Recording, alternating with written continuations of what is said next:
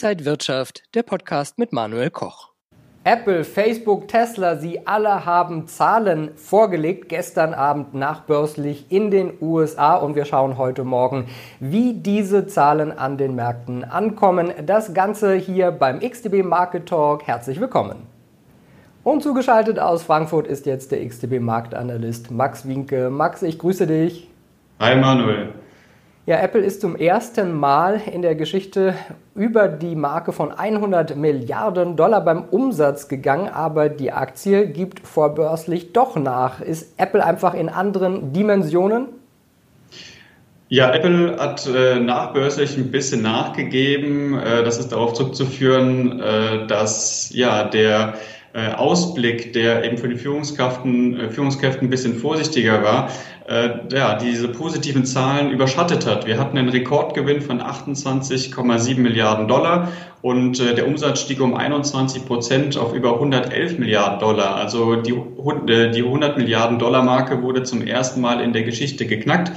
Akt, äh, technisch steht die Aktie aber äh, gar nicht so schlecht da. Wir sind jetzt ähm, ja ein bisschen am korrigieren. Wir werden äh, also vermutlich eine tiefere Öffnung haben ähm, bei der US-Eröffnung. Aber nach einer Rallye von 14 Prozent in den letzten Tagen haben wir also durchaus Spielraum für korrektive Bewegungen. Ja, und ich glaube, oft nach Quartalszahlen gibt die Apple-Aktie etwas nach und dann geht sie doch wieder gut in die Höhen. Aber es haben auch noch zwei andere Unternehmen Zahlen vorgelegt, Tesla und auch Facebook. Wie sehen da die Ergebnisse aus? Tesla hat auch ein bisschen nachgegeben äh, nach börslichen Handel. Äh, der Jahresgewinn, ähm, der hat äh, ja letztendlich nicht für Optimismus gesorgt. Äh, erster Jahresgewinn in der Geschichte.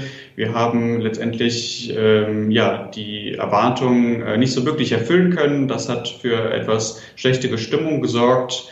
Ähm, grundsätzlich haben wir aber technisch gesehen auch eine äh, ganz gute Ausgangslage, wenn auch etwas schlechter als bei Apple. Wir sind aus der Dreiecksformation ähm, in dieser Woche ausgebrochen, haben ein neues Allzeithoch erreicht, ähm, aber sind, die Anstiege sind in den letzten Tagen etwas schwächer ausgefallen.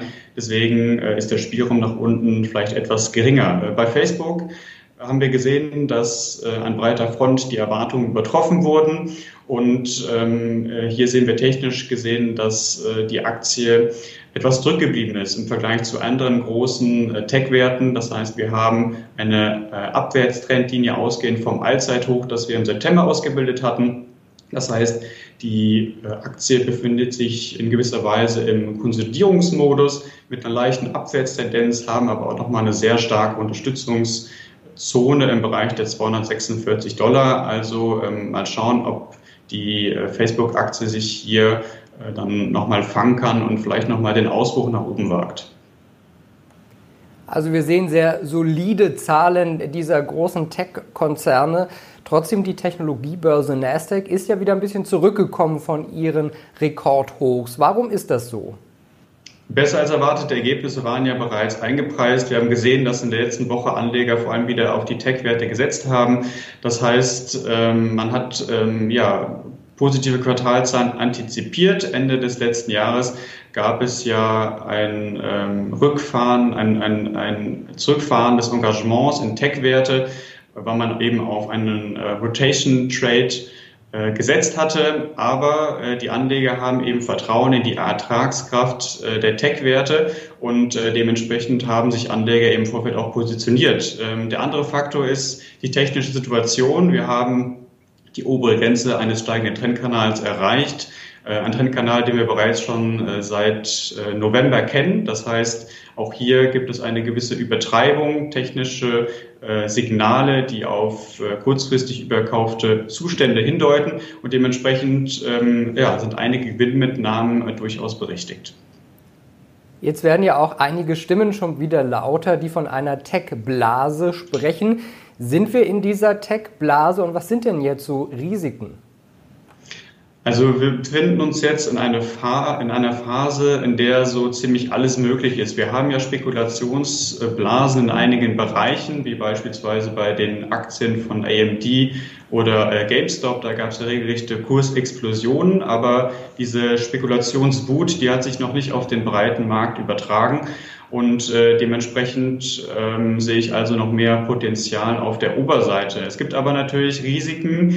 Ähm, das sind die Sachen, die man natürlich äh, an den Märkten auch schon seit einiger Zeit bespricht. Die extrem hohen, hohen Bewertungen, möglicherweise Zinserhöhungen, ähm, wenn die Inflation stärker ansteigen sollte. Äh, wir haben aber auch ähm, ja, einen gut aufgestellten Tech-Sektor. Das gilt natürlich nicht für alle Einzeltitel, aber für viele Werte. Ähm, aufgrund dessen, äh, dass wir natürlich äh, gut aufgestellt sind für die großen Trends. Das heißt äh, Digitalisierung, Software und Automatisierung. Ähm, und das in Kombination mit ähm, ja, finanziellen Bedingungen am Markt, die besser sind denn je. Ähm, haben natürlich äh, ja, das Potenzial, ähm, ja, die Märkte nochmal weiter nach oben zu treiben. Wenn wir das jetzt alles hören, wie sollten sich Anleger für die kommende Zeit aufstellen?